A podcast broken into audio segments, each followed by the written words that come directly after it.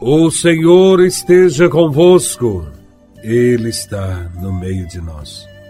Proclamação do Evangelho de Nosso Senhor Jesus Cristo, segundo São Marcos, capítulo décimo, versículos de 1 a 12. Glória a Vós, Senhor.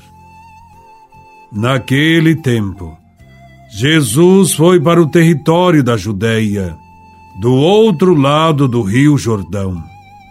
As multidões se reuniram de novo em torno de Jesus e ele, como de costume, as ensinava. Alguns fariseus se aproximaram de Jesus. Para pô-lo à prova, perguntaram se era permitido ao homem divorciar-se de sua mulher. Jesus perguntou: o que Moisés vos ordenou?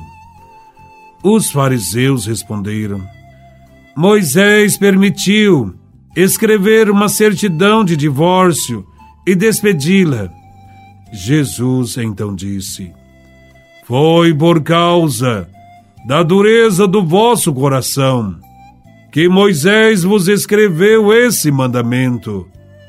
No entanto, desde o começo da criação, Deus os fez homem e mulher. Por isso, o homem deixará seu pai e sua mãe, e os dois serão uma só carne. Assim, já não são dois, mas uma só carne. Portanto, o que Deus uniu, o homem não separe. Em casa, os discípulos fizeram novamente perguntas sobre o mesmo assunto. Jesus respondeu: Quem se divorciar de sua mulher e casar com outra, cometerá adultério contra a primeira. E se a mulher se divorciar de seu marido e casar com outro, cometerá adultério Palavra da salvação. Glória a vós, Senhor. Nesse evangelho, encontramos os fariseus querendo armar uma emboscada para Jesus. O assunto é o divórcio. E se Jesus respondesse de uma maneira direta contra o divórcio, estaria provocando o ódio do rei Herodes, que vivia o adultério com sua cunhada Herodíades. Os fariseus, como os demais judeus, aprovavam o divórcio. Entretanto, os judeus mais rigorosos só permitiam o divórcio em caso de adultério da mulher.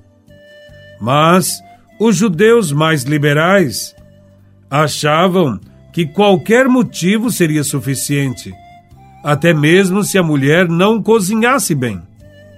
Jesus, porém, não entra nessas questões, mas faz com que eles recordem o projeto inicial de Deus na hora da criação e depois faz sua conclusão de que o casamento é indissolúvel. Para Jesus, Moisés só permitiu o divórcio com o objetivo de proteger a mulher, pois naquele tempo a mulher era considerada propriedade do marido. Muitos homens mandavam embora a esposa e passava a viver com outra mulher. Esta mulher abandonada, quando se unia com outro, podia ser acusada de adultério e submetida à pena de morte por apedrejamento, pois ela ainda era propriedade do seu marido anterior. A lei de Moisés era então para proteger a mulher desse abuso masculino. A carta de divórcio a deixava livre. A missão de Jesus é defender a volta ao plano de Deus. E no plano de Deus, não há lugar para desunião, para brigas e separações. Deus nos criou por amor e para amar.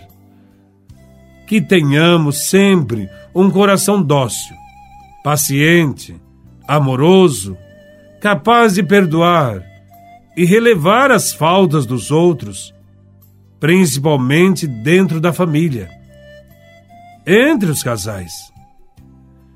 Esse Evangelho também nos faz refletir sobre o divórcio, sobretudo hoje, onde ele é cada vez mais comum.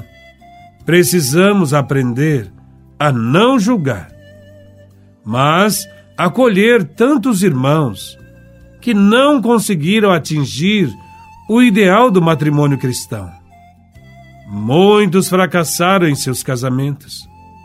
Alguns sem culpas próprias, outras com sua liberdade de decisão diminuída pela educação, ou até mesmo pela cultura do provisório que hoje vivemos.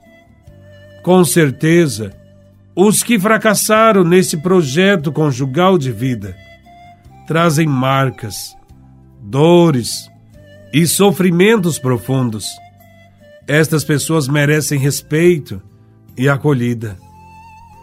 Há também muitas famílias que se encontram tristemente em situações difíceis por causa da baixa renda que não dá nem para o próprio sustento a falta de moradia, desemprego, falta de acesso aos meios de cultura e saúde, tudo isso atrapalha o casamento. Podemos dizer que muitos e complexos são os problemas que afetam a família. Há uniões livres, sem nenhum compromisso público. Há mães solteiras, pais solteiros, adolescentes grávidas, casais na segunda ou terceira união. Outros problemas não faltam aos casados. Há egoísmos, traições, espancamentos, ofensas. Diante disso, o que fazer? Creio que é preciso investimento na formação para o amor. Esta deve ser a prioridade em nossas pastorais educar nossas crianças e jovens, trabalhar para que tenhamos famílias mais equilibradas, estruturadas.